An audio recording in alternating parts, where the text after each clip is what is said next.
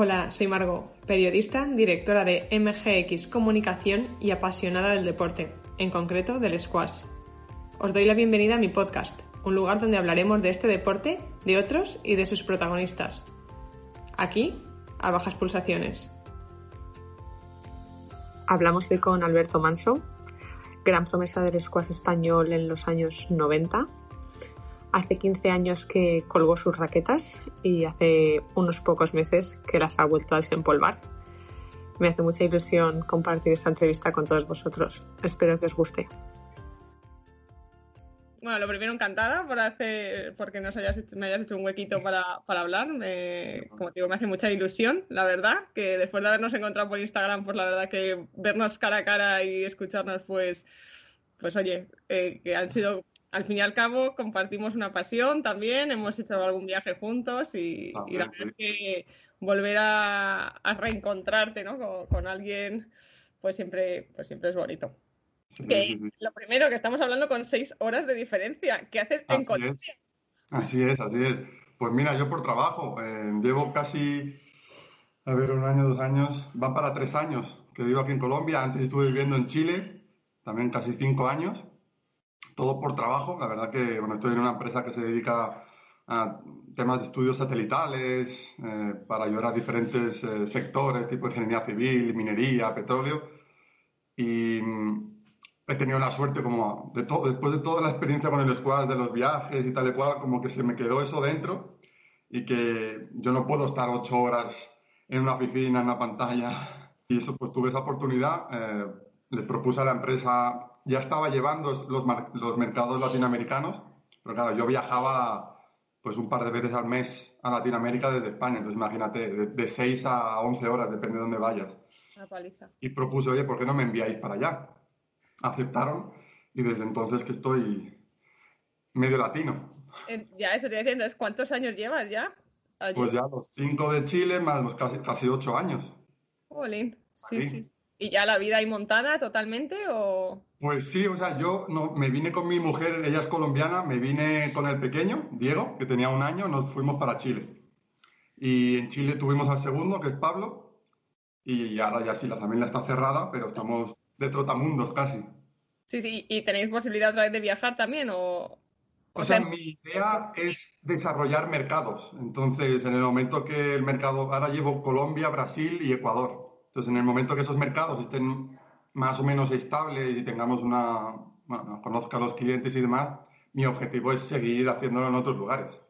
Así que sí que es verdad que aquí donde estamos viviendo es muy tranquilo, para familias, para niños pequeños es lo mejor porque hay mucha naturaleza, estoy en una ciudad muy pequeñita y la verdad que no pasaría nada si no nos tuviéramos que mover que estáis contentos, vamos. O sea, que, eso es importante. ¿Y venís a España de vez en cuando o no? Pues yo un poquito más que ellos, porque como cuando estábamos en Chile el viaje era pesadísimo, porque había que ir hacia Santiago, Madrid, Madrid, Barcelona, y eso en total eran casi 13 horas de vuelo. Entonces, que no para los enanos meterles 13 horas de, vuelo. Llegan es, es para ellos y para los padres. Sí, sí. Aguantarte a un niño que con la maquinita, con el móvil, que no me quiero dormir, que no quiero comer, que quiero andar, porque eran pequeñitos, Ahora es más fácil, ahora desde Bogotá y vuelo directo a Barcelona y son nueve horas. Entonces intentamos ir nosotros allí con la familia una vez al año, luego mis padres también suelen venir y luego yo voy más por temas de trabajo. Muy bien. Oye, y ahí es donde, en Colombia, ¿no? Donde volviste a coger una raqueta. Fue muy curioso la, la historia porque mis hijos van al liceo francés, al colegio francés. Y em, no sé cómo fue, eh, supimos el nombre del, director de primaria, del rector de primaria, que es un francés, evidentemente, y yo para, para, en aquellos momentos no tenía ni Instagram, ni Twitter, ni Facebook, ni nada. Yo tenía LinkedIn para temas de trabajo y ya está. Pero mi mujer sí. Entonces se puso a buscarlo en Facebook, a ver quién era, tal y cual, y aparecía que seguía a Gregory Gauthier. Y me dice mi mujer, oye, tú a este le conoces. Y digo, claro que lo conozco, sí. He estado con él en mil batallas. Y batallas, tal cual. Y no sé por qué en la entrevista con él para los niños, tal cual, salió el tema y nos dijo el rector, sí, nosotros aquí en Pereira, que es donde se llama, se llama Pereira la ciudad, eh, hay una cancha, una pista donde nos reunimos unos pocos y jugamos. Y hostia, pues yo jugaba squash y poco a poco pues fui a, verles jugar la primera vez me metí sin, me metí descalzo porque llevaba unas zapatillas que no eran para eso, no llevaba las gafas, no llevaba nada, y empecé a darle, y hago así, ¡pla! Digo, mierda, y no le di. A la pelota, No ¿qué pasa? Alberto, no me lo puedo creer, me estás mintiendo. O sea, ¿cómo no vas a dar veces, digo, ay, ay, ay, ay, ay, que estoy diciendo aquí que soy la leche y luego no le estoy dando la pelota.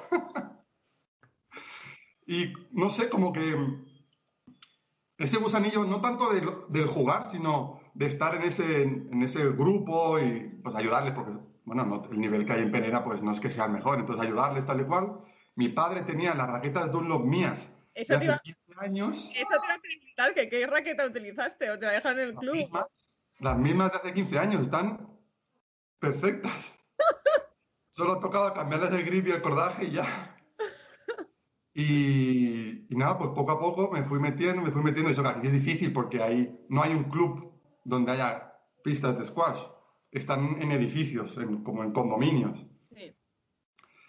Entonces, claro, pues para poder entrar tienes que ser amigo de alguien que vive ahí. Y luego poco a poco, pues con Instagram mi mujer me dice, mira, ahora que has vuelto te tienes que meter en estas cosas, en las redes sociales, no, pues para intentar vincularte o relacionarte con gente que, con la que tú estabas en contacto hace mil años. Y así fue, aquí empecé, yo me acordaba de Miguel Ángel Rodríguez y fue contactarle, el tío súper amable, súper simpático. Me fui, esto era, estaba aquí, me fui a Bogotá solo para verle y para jugar con él, porque tienen también una pista donde él vive. Y como que gracias a él me fui metiendo en el mundillo, empecé a hacer más contactos. Contacté con Iván Flores, mi otro colega de toda la vida de, de squash. Eh, empecé a seguir a Nick Matthews, no sé quién. También me, me mencionaron en dos o, tres, dos o tres entrevistas que ellos tuvieron durante la pandemia con Willstrop y demás. Y po- po- po- po- poco a poco, pues. Y ayer viendo el ranking en Colombia, estoy el 40 de Colombia. Oye, hay que empezar, es empezar. Luego No, seguro Totalmente. más rápido asciendes. O sea, no me cabe Sí, duda. antes de la pandemia estaba al 170 y pico y me metí ayer que quería jugar un torneo y estaba al 40 y digo, hostia, me ha venido bien esto de la pandemia. Y con Miguel Ángel Rodríguez, ¿qué tal? ¿Jugaste con él? Sí, estuve entrenando con él y con otro chico que se llama Felipe Tobar, que son tres hermanos, son dos hermanas que las dos juegan y él. Y estuve entrenando con ellos. Bueno, tú sabrás, en Bogotá estamos a, estábamos a 2.300 metros sobre el nivel del mar. Entonces, claro, ahí te- yo me acuerdo, vine a jugar un PSA cuando tenía 19 años aquí a Bogotá y era una cosa horrible que no podía subir dos escalones sin que te quedaras sin aire. Y la, pela- la pelota juegan ahí con doble punto amarillo Sí. por la altura. Y hace un frío de la leche. O sea, las peores condiciones en las que yo he jugado en mi vida. Pero aguanté bien, ahí los chicos me decían, hostia, Alberto, joder, ya había, ya hacía varios meses que estaba metido. Entonces ya iba a entrenar aquí en Pereira. Entonces se, notó poco, digamos, o menos, toda mi inactividad en squash. Así En que- ese tiempo no habías hecho, no, o sea, nada, desde que lo dejaste O hasta... sea, yo siempre me he mantenido, siempre he hecho, he jugado a básquet, he hecho maratones, medias maratones, o sea, siempre me he mantenido porque el deporte al final lo tengo en las venas. Pero claro, una cosa es hacer una media maratón, un maratón, jugar a baloncesto, a meterte los sprints de squash, nada que ver. Luego el culo al día siguiente bien, ¿no? No verás. Pero bien, hostia. Es lo que más se nota, el culo, de... Yo que te decía ahí por, por Instagram, hace dos semanas fui a Cali, que es lo que me queda más cerca, donde hay un buen nivel, que son tres horas en coche, estuve dos horas jugando allí. Ya te digo, al- a los tres días siguientes me dolía el culo, me dolían los cuádriceps, pero bien, la verdad que... Qué bien. Oye, eh, porque si hacemos un poco de resumen, o sea, tres British, tú has ganado tres British, si no me equivoco. Juniors pequeños, sí. O sea, eso es increíble, o sea, da igual de pequeñajo, es increíble ganar tres British. O sea, yo creo que tú y Beth sois las- los que más españoles, ¿no? Más títulos habéis conseguido. Eh, luego Cristina, mencionémosla, obviamente, eh, ganó el Campeonato de Europa Sub-19, que yo creo que a ti, a mí, a Beth, se nos quedó como pendiente, ¿no? Nos quedamos ahí como el subcampeones, Así eh, tercer es. puesto, y Cris, por, por fin, dos o tres- hace dos o tres años ya lo ganó ella, o sea que, que le mandamos un beso desde aquí.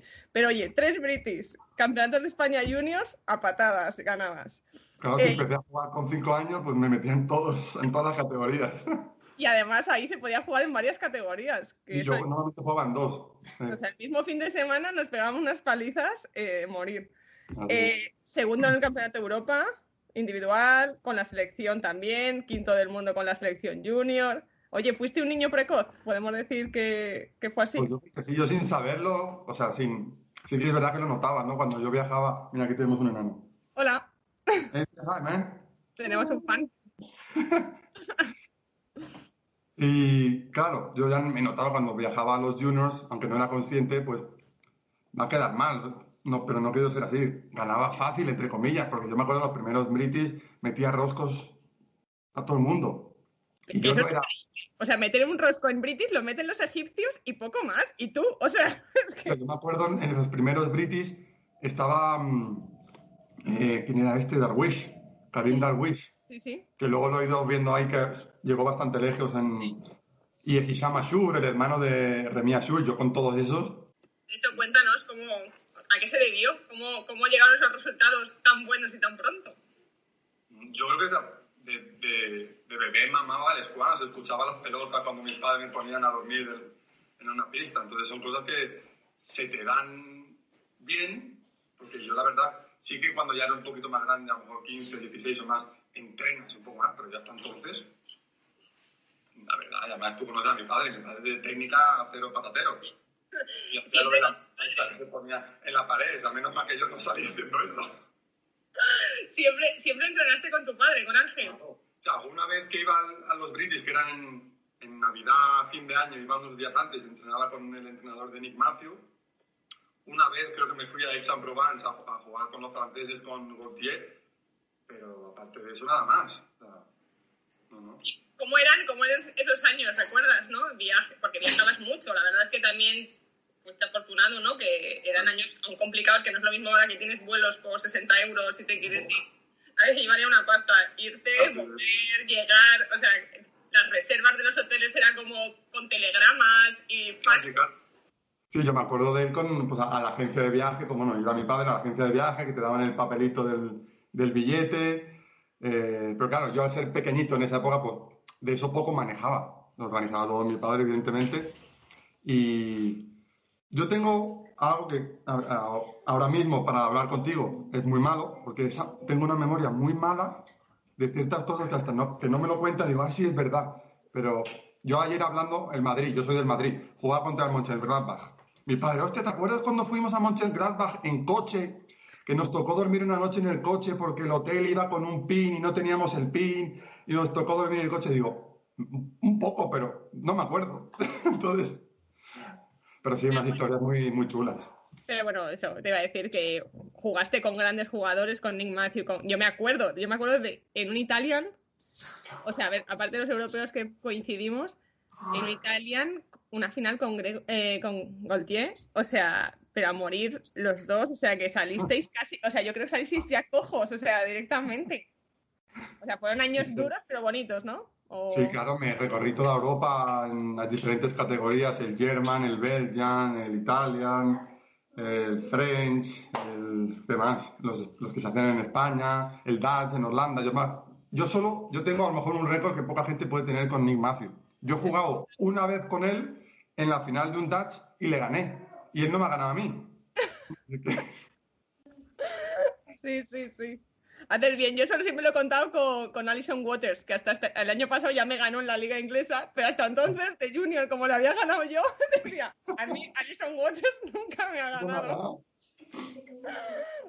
qué bueno, qué bueno. Y, y, también juegas, ¿no? Con, con James Wilstrop, también era de... La final del 2019 fue contra él o contra Nick. Una semifinal contra él. Es que ahora no me acuerdo si la perdí contra él o contra Gautier contra uno de los dos perdí una semifinal. Y luego ya el último, el último año, los últimos dos años de British, sí que no me fue tan bien. Yo me acuerdo que perdí con Selby en alguna ronda, no me acuerdo qué ronda. Y ya te digo, y esta semifinal con o Wilstrop o, o Gaultier, que era, era en, cuando se jugaba en, Sheffield. Me acuerdo de una anécdota que teníamos, era la pista, evidentemente no era de vidrio ni nada, era con las tres paredes del vidrio detrás, y estaban las banderas de los países en la parte de arriba de la pista. Me acuerdo de una cosa que Gautier se cabreó porque un globo suyo o algo le pegó a la bandera y, se cagó en la bandera que, que había golpeado. Yo creo que el carácter ese no le ha cambiado, ¿eh? O sea, madre mía, qué carácter tenía. Y bueno, esa generación tuvo grandes jugadores, ¿no? Tú, Bet, eh, o sea, previos, pero luego fallaba, ¿no? Luego ya bueno, llegaba Borja por ahí, que Borja la verdad que ha sido el, máximo exponente. A preguntar por Borja, pero ¿qué crees que, cuál era la clave? ¿Por qué faltó continuidad un poquito? Sí que continuó, pues, Oriol, continuó, ¿no? Yo creo que sí que compitió en PSA. Sí, yo creo que Oriol, Víctor sí que hicieron PSAs, mientras yo también hice algún. Pues, una buena generación que se quedó ahí en Junior y visto ahora retrospectivamente es una pena. No sé si tú tienes alguna opinión. claro, el hecho de ser un deporte minoritario, yo creo que también tiene eso. Y cuando jugamos tú y yo no había Squash TV. O sea, sí que es verdad que veo vídeos de Jahan y de Janssen, de y de Hostia, pero no había nada de eso, no había redes sociales. Yo me acuerdo que salía alguna vez en Barcelona Televisión o en, en el mundo deportivo, que se conseguía poner alguna cosita, pero claro, y eso quieras o no, pues lo hace más difícil que más gente practique. Al final te quedas en el círculo en el que te conocen cuatro gatos y los que jugamos somos esos o los que por amor al arte juegan a squash, pero a nivel más profesional era mucho más complicado. Sí, Danito. Y a mí buscar información estos días sobre ti, mira que coincidimos, es dos o tres años más mayor que yo, pero coincidimos y yo me acordaba de cosas. y yo digo, o sea, es que bien, no vienen los resultados, o sea, no aparecen resultados, eh, aparece solamente el que ha ganado. Eh, yo digo, no aparece el subcampeón o contra quién perdimos. Viene en Wikipedia encontrado, pues eso, la final del sub-19 que que quedamos subcampeones. Bueno, yo estaba en el banquillo comiendo palomitas casi con Yago, que éramos como los dos pringados. y el O sea que yo creo que Yago y yo no jugamos ningún partido y jugasteis todos, tú, Betty y Borja, y llegamos a la final. Y no pude ver, y, iba, el resultado fue 2-1 y no podía ver quién había ganado, quién no había ganado. Y digo, qué rabia, o sea, porque sí me, acuerdo perfectamente de eso, pero los resultados me apetecían y eso ya no aparece. O sea, y claro, tanta información que se ha quedado ahí en, el olvido. Solamente... Durante un tiempo llevaba una libreta en el que ponía los campeonatos jugados, las posiciones y demás. Pero yo creo que esa libreta, claro, imagínate, hace 15 años que no juego, vete a saber dónde está esa libreta. Bueno, oye, estaban las raquetas, igual está en el raquetero. Puede ser, puede ser. Oye, y hemos mencionado a Borja eh, y tú coincidiste con él. ¿Te imaginabas que iba a, conseguir lo que ha conseguido? No, para nada. siendo sincero. Pero sincero. No, porque claro, a ver, en esa época yo también con Borja que me, me llevaré un par de años, o tres, no sé cuántos. Yo soy mayor que él. Eh, pero yo me acuerdo de un. En Madrid jugamos una vez en, en, en la estación de tren pusieron una de vidrio. Sí, sí, estaba, estaba ahí. Para un campeonato de España o un Spanish, no me acuerdo sinceramente para qué, para qué torneo fue, que jugamos la final, creo que gané 3-1. Y eso fue muy curioso, porque creo que estaba incluso la televisión, no sé si era televisión española. No, no, salimos, salimos en televisión española, salieron las finales en televisión española. Claro, y la verdad que yo ahí, yo lo que sí que recuerdo es que cuando empecé a jugar algún PSA, como que me desconecté un poco de, pues de Yago, de Borja, porque diría yo, no me acuerdo, ¿no? Pero que ellos, como eran más jóvenes, pues aún tardarían un poquito más en jugar eh, PSA. Y luego yo, cuando dejé de jugar, pues evidentemente me olvidé totalmente de todo el mundo y, y, y nada más. Pero claro, yo en aquel momento era jovencito y tampoco estaba yo como para pensar, mira, este puede ser bueno, este puede tener futuro aquí, la verdad que no. Y luego cuando me, metí, que vi que llegó a estar como en el top 5 del mundo, ¿no, Borja? Sí, sí, el número 5 del mundo. La leche, la leche. No, yo muy contento con él, le escribí también, nos hemos intercambiado algunos mensajitos por, por Instagram y le he dicho, tío, cuando tengáis algún PSA en Colombia, pues aquí estoy, no queráis venir a verme. Sí, sí, no, no, o sea, es increíble, o sea, ha currado, o sea, obviamente pero, pero claro, o sea, para el squash español yo creo que es una referencia eh, increíble. Y claro, ese, esa desaparición de tanto tiempo igual flipas, o sea, de repente eso, estás jugando una final, tal, y luego que cuando te vuelves a, lo vuelves a nombrar es que es número 5 del mundo, es que Sí, sí. ¿Cambiarías algo echando la vista atrás de, de todos esos años o de la decisión que tomaste? Pues a lo mejor yo creo que si todo hubiera, el entorno, el contexto hubiera sido un poco más, faro- más favorable y alguien me hubiera dicho seriamente, porque yo creo que seriamente nunca me planteé jugar a squash solo. O sea, yo siempre tenía en cuenta pues mis estudios, porque sabía que para aquellas épocas del squash no se podía vivir, entonces como que estaba ahí run run, pero no era nada que diga, pues mira, quiero ser el número del mundo, nunca. Iba a lo mejor con otro entorno, con otro apoyo, hubiera dicho, pues mira, si alguien me convence de que puedo llegar lejos, ¿por qué no? Ujú. ¿Por qué? Porque ¿Por qué? entonces, ¿Cuál, fue, har- cuál fue la razón de, de dejarlo? Hartazgo. O sea, de tan... Yo creo que nunca me acuerdo, no recuerdo tener vacaciones yo en- durante todos mis años que jugué squash. O sea, cuando era verano, que era julio y agosto, que me iba al pueblo de mi madre por León, yo seguía entrenando. Evidentemente, no jugando a squash, pero seguía haciendo físico. Y yo también, hubo muchos años que compaginé jugar a baloncesto con squash. Y yo me acuerdo cambiarme en el coche de mi padre cuando me llevaban de un torneo al, al partido de, de básquet. Entonces yo creo que fue una saturación mental. Física no, porque bueno, gracias también al squash, pues, me pude mantener y tal. Pero llega un momento que dices, ah, ¿A qué, a qué edad, a qué edad lo dejaste en concreto? ¿Qué te diría yo? A ver, yo hice el, estudié la carrera y el último año de carrera lo, lo hice en Inglaterra y en Inglaterra ya no estaba jugando tan frecuentemente, sí que jugué un par de torneos en Birmingham y no sé dónde. Y claro, eso tenía, tendría que ser, si yo la carrera la empecé con 18, 19, 20, 21, sería con 23 aproximadamente. Ujú. Me acuerdo del último torneo PSA que jugué, creo que fue en Dinamarca. Venía de uno de los jugado algo en, en Canarias. Y, pero en esos dos últimos ya estaba muy. Ya. Y decidiste desconectar y, y así fue. Sí, literalmente, como quitar el enchufe de, de la televisión de la tele y no lo he vuelto a eh, enchufar hasta hace ocho meses. Y encima me cae la puñetera pandemia. ya, ya, ya iba bien, ¿eh? Iba entrenando, iba jugando ahí y de repente ¡pasca! Y hostia. Y mientras que hiciste bueno, has hecho maratones, ¿no? O sea, que deporte, Sí. haciendo deporte. Bueno, al poco, evidentemente, hice un máster también. eh, estuve en- en Alemania un tiempo para mejorar mi alemán. Luego estuve trabajando, evidentemente, en Barcelona. Y, y jugué en esa época, era, sí, correr, gimnasio, bicicleta. eh, ¿Y qué más? No, lo- me, empecé a hacer 10K. Me, me gustó el hecho de, de correr y tal y cual. Yo siempre me llevo las zapatillas cuando voy de viaje.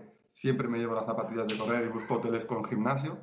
En los últimos ocho meses, aparte de eso, me llevo la raqueta y busco que haya un, un club cerca. Eh, pero nada, siempre me he mantenido, la verdad. Siempre, es que de pequeño hacía de todo. Hacía taekwondo, hacía básquet, hacía squash. O sea, es que no tenía un segundo libre. O sea, dices que no entrenabas mucho, como muy disciplinado, ¿no? Que no era un entrenamiento, pero no parabas. Claro, hacía Bueno. otras cosas que seguramente complementaban lo que me faltaba. Y ahora que has vuelto a retomar el contacto con Nick Matthews, eh, bueno, jugaste con un Benji también, con Lo Greg. he visto, lo he visto por ahí hace poco en, en Egipto, no, no sé, organiza algo, ¿no? No sé qué, qué hace, pero le hice una foto por ahí.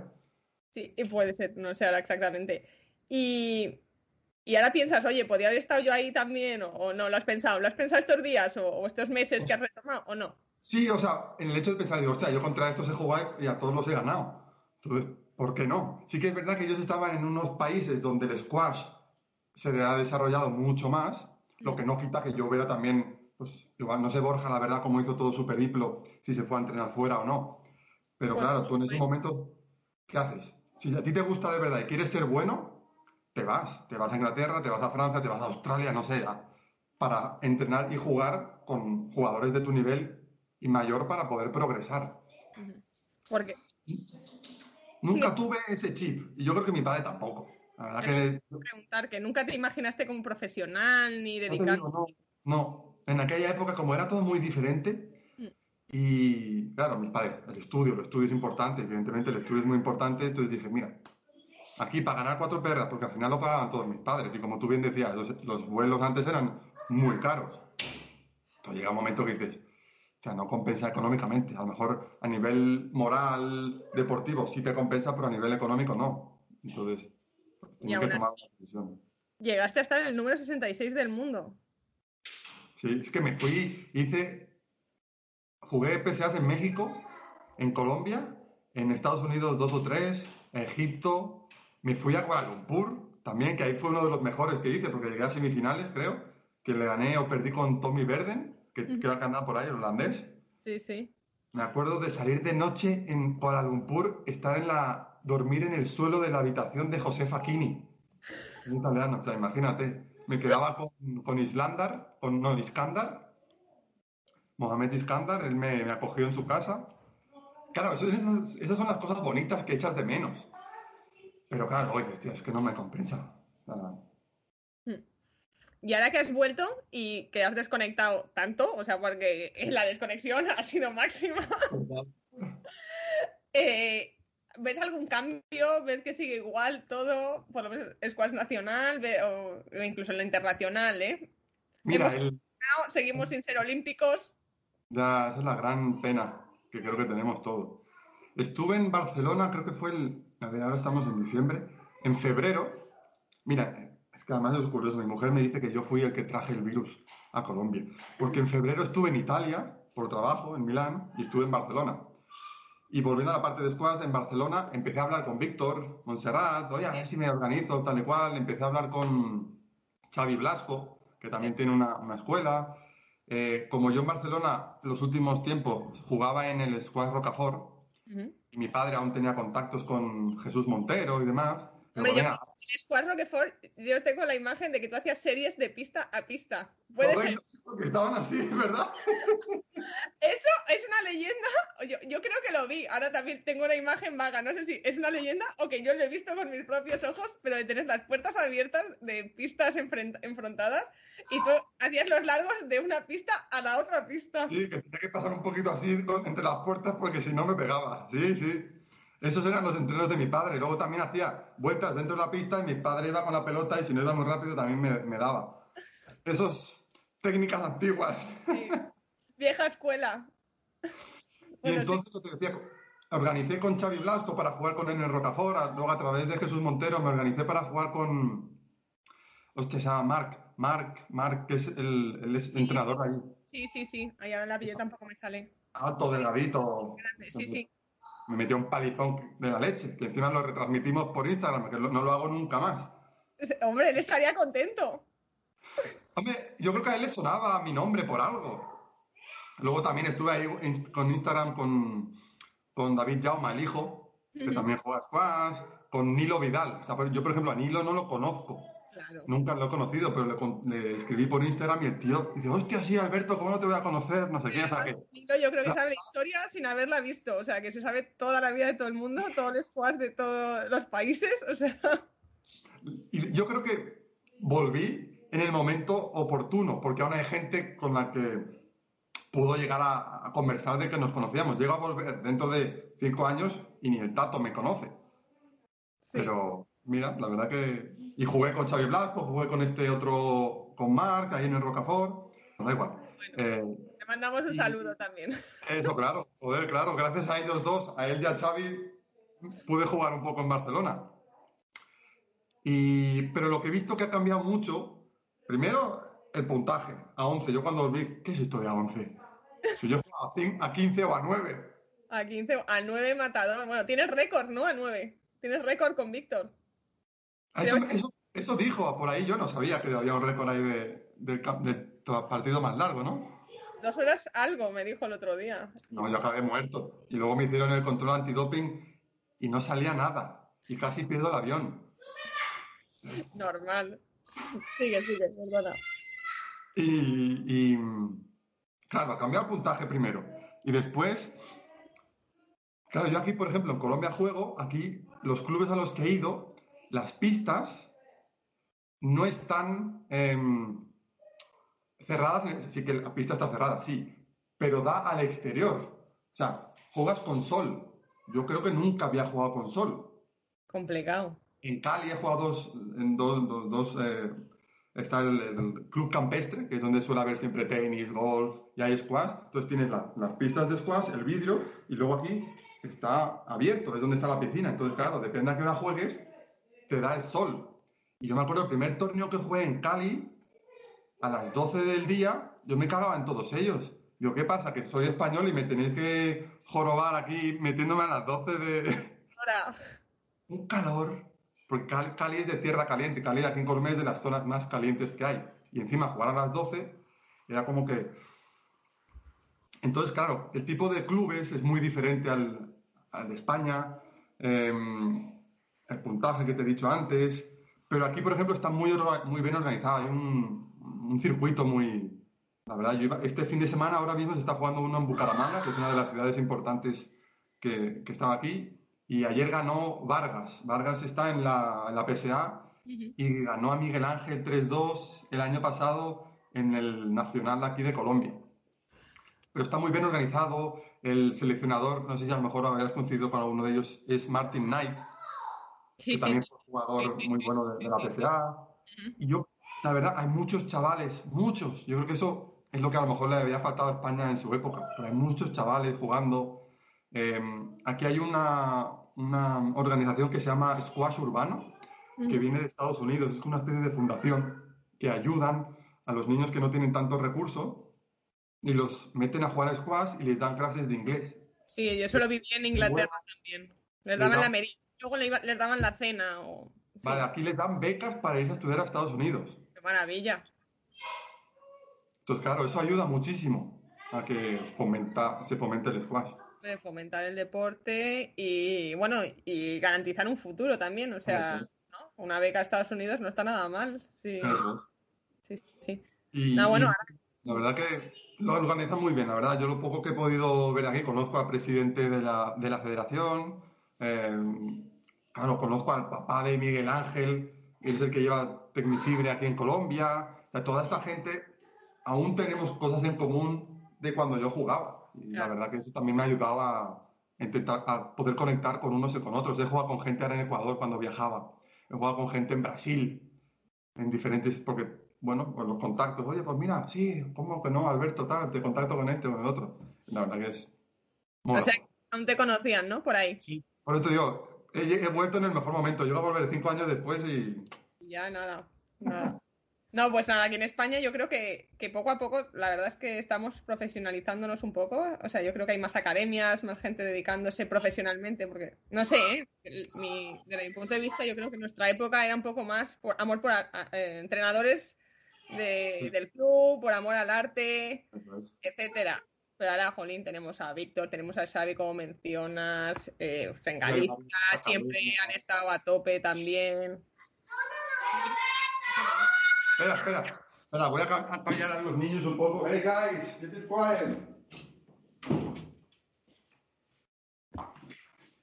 Bueno, eso, eso digo, que en ese sentido que está, creo que estamos profesionalizando el deporte y, aunque haya cosas un poco más que haya que mejorar, pues la verdad es que eso hay que mencionarlo también. Y entonces, ¿tenemos manso para rato? ¿Has cogido ya la bueno, que te Aquí todo lo que esté más o menos cerca, porque Colombia eh, es como creo que dos o tres veces más grande que España y le atraviesan varias, varias em, cordilleras y la verdad que para ir a un sitio a otro en coche, pues hay que subir por cordillera, bajar cordillera. Por ejemplo, de aquí a Cali son 150 kilómetros, pero son tres horas en coche. Si tú quieres ir a Bogotá, son 400 kilómetros, pero son ocho horas en coche, por el tema de las montañas y tal cual. Entonces, claro, la otra es en avión. Y entonces es complicado. Yo, si me gustaría jugar, la, mi idea es jugar torneos, que son el fin de semana, y llevarme a los pequeñajos, porque entre, como hacía yo de pequeño, ¿no? Cuando, estaba, cuando está el game en parado, pues entran y le pegan y luego salen. Pero es complicado, es porque eso, porque son muchas horas, o hay que coger aviones, es un poco coñazo, la verdad. Pero yo sí, la verdad que por aquí me voy a ir moviendo. Estoy ayudando, aquí hay una, hay una ciudad que está al lado de Pereira que se llama Manizales y les estoy ayudando a ver si podemos crear clubes para poder crear una liga en esta región, porque no hay una liga después en esta región y que la Secretaría de la región de deportes nos pueda también dar dinero. Entonces, de alguna manera, pues poner mi granito de arena. Estoy estudiando un diplomado virtual de gestión administrativa de organizaciones deportivas también para ayudarles. Oye, involucradísimo, has vuelto a tope. Hombre, ya que aquí me han ayudado, ¿no? A volver a salir, pues devolverles. Yo creo que tenemos todos como esa, esa deuda con el squash, ¿no? Aunque hayan, hayan sido buenos años, porque nos ha dado cosas buenísimas, pero también ha habido mucho sufrimiento, ha habido muchas horas de entrenamiento, o sea, pero tenemos siempre como, le debo algo, ¿no? A, mí a, día de hoy me pasa, es en plan de, me preguntas qué, y yo, vale, va, todo sea por el squash. No, veo que estás igual. Claro, porque los demás deportes grandes ya están desarrollados, ¿no? Todos los grandes deportes, aunque no sean tan grandes, por ejemplo, en la liga de voleibol, la liga de fútbol sala, deportes que no son tan importantes como el fútbol, el tenis, el baloncesto, pero al squash hay que apoyarle más, hay que, no sé, intentar que llegue a más sitios. Por ejemplo, aquí hay un grupo de 20 o 30 personas de enamorados del squash. Y aquí es muy complicado jugar por lo que te decía, porque no hay clubes. Entonces tienes que ir de un condominio a otro, jugar. En diciembre les organicé un torneo, entonces hicimos en una cancha y a minutos, por minutos, el Remy, el Rami este score. El, torneo este que se, que se ha inventado, ¿no? Hice algo así porque es que éramos muchos, digo, o sea, en un día, entonces eran como, no me acuerdo ahora si eran 6 o 7 minutos. El que más puntos alcance, pues así va ganando. E incluso les hacía juegos condicionados para nivelar un poco. Entonces, la idea es un poquito esa. Esta región es la de las menos desarrolladas a nivel de squash. Todas las demás ya tienen sus ligas, sus clubes y tal. Y aquí falta el empujoncito. Fenomenal. Bueno, bueno, pues nada, oye, fenomenal y mucha suerte. Luego, si funciona, te vienes otra vez aquí a España y sigues la Para ver si lo movemos por colegios y por, la gente joven, que, que es importante, que no sean solamente los padres los que lleven al squash a los niños. Oye, ya para ir acabando, que tampoco quiero quitarte más tiempo, eh, vamos a acabar con tres preguntas que a mí me gustan mucho. ¿Tu mejor partido? Que recuerdes. Porque jugases bien, porque fuese importante, porque... Yo es lo que te he dicho antes, tengo memoria muy, muy así, muy a cuentagotas. Claro, yo te diría a lo mejor de importancia, no me acuerdo si jugué bien o no, evidentemente jugaría bien porque gané la final contra Víctor, la final del Campeonato de España, y luego algún PSA que dice que llegué a semifinales. ¿Tu peor rival? ¿Con el rival que no te gustase nada jugar? ¿O el que te lo hizo pasar peor? Gautier. Ese culito, cuando saca el culito a pasear, fueron, fueron duros, fueron duros esos. Pero es que ibais siempre a cinco juegos, ¿no? O sea, yo te recuerdo jugar a cinco juegos. Casi siempre. ¿Y el mejor? ¿Con quien te gustaba jugar? ¿O algún jugador que admirases que dijese eso? prefiero jugar con este, con, con aquel, o porque se te diese bien, porque te gustaba cómo jugase. Hostia, a mí me, gustaba ver a los egipcios, pero evidentemente jugar contra ellos no. Eh, no, jugar contra alguien porque me gustara jugar contra alguien, te diría que no. no tenía a nadie en mi cabeza. Decir, uy, ojalá. Yo me acuerdo una vez, yo jugué contra el, el chico este irlandés, que ahora es el fisio de la PSA, Derek Ryan. Derek Ryan, sí. Yo jugué contra él en un europeo yo creo que fue como uno de los, en aquel momento, de los que yo tenía en mi mente que era la leche. Y creo que le gané. Entonces yo creo que... Entonces la, la releche, vamos, a la lista de la pista diciendo, soy la pera. Estaban los hermanos Rooney por ahí en el equipo y estaba este Derek Ryan. Eh, pero no, así como, uy, me ha encantado jugar con él, no, porque evidentemente acabas, siempre sufrías, ¿no? En los, en los partidos y tú ibas a ganar. Pero yo creo que sí que Gautier era de los más pesados, de los más. Verlo en el, cuadro y decir, joder, que me toma con este otra vez. Total. Oye, y una ah, de último minuto. Tú perdiste poco, ¿no? Perdiste pocos partidos. Sí, empecé a perder en la PSA, pero sí. y ahora con niños, eh, ¿qué lección has aprendido? ¿Crees que hay que perder? ¿Crees que hay que ganar? ¿Crees que hay que aprender de, de todo, tanto de ganar como de perder? ¿Ya como padre o como...? Evidentemente siempre va bien, siempre va bien perder porque te pone un poco en tu sitio. Eh, si, si, si, vas ganando, vas ganando y pierdes poco, pues a ver, ¿qué vas a hacer, no? Tampoco es... no, no, no te vas a ganar. Pero, claro, de vez en cuando está bien y sobre todo salir de tu zona de confort, que yo lo empecé a hacer muy pequeñito. O sea, una cosa es ganar en, en Cataluña, otra cosa es ganar en España y otra cosa es salir de España y seguir ganando. Porque, claro, en el mundo hay muchos niños y siempre va a haber alguien mejor que tú, siempre. Y ahora, por ejemplo, con Miguel Ángel, que lo estoy siguiendo, que va mucho a Alejandría a entrenar y tal, siempre lo dice él. La cantidad de niños que, que hay aquí, yo, por ejemplo, si en aquella época, en lugar de quedarme en Europa, a lo mejor hubiera ido a jugar más torneos a, Egipto, yo creo que me hubieran ganado mucho más. Porque cuando salían los egipcios a competir en el British, en el Scottish y estos, iban 20 y casi todos ganaban. Sí, sí, sí. No, no, o sea, yo creo que pocos no ganaban. Yo creo que si no ganabas, no, te, no volvías a Egipto. O sea, te dejaban a pasar ahí las navidades muertos de frío. Así es. Así que no, a ver, si tú eres bueno y ganas, pues ganas, pero evidentemente va a haber alguien que te va a ganar. Y siempre es bueno saber eso para que el, ego se mantenga ahí. Que sí, vale, eres bueno, pero con calmita. Espero que os haya gustado. Y si así ha sido, os agradecería que la compartieseis. Nos escuchamos en el próximo episodio. Un saludo.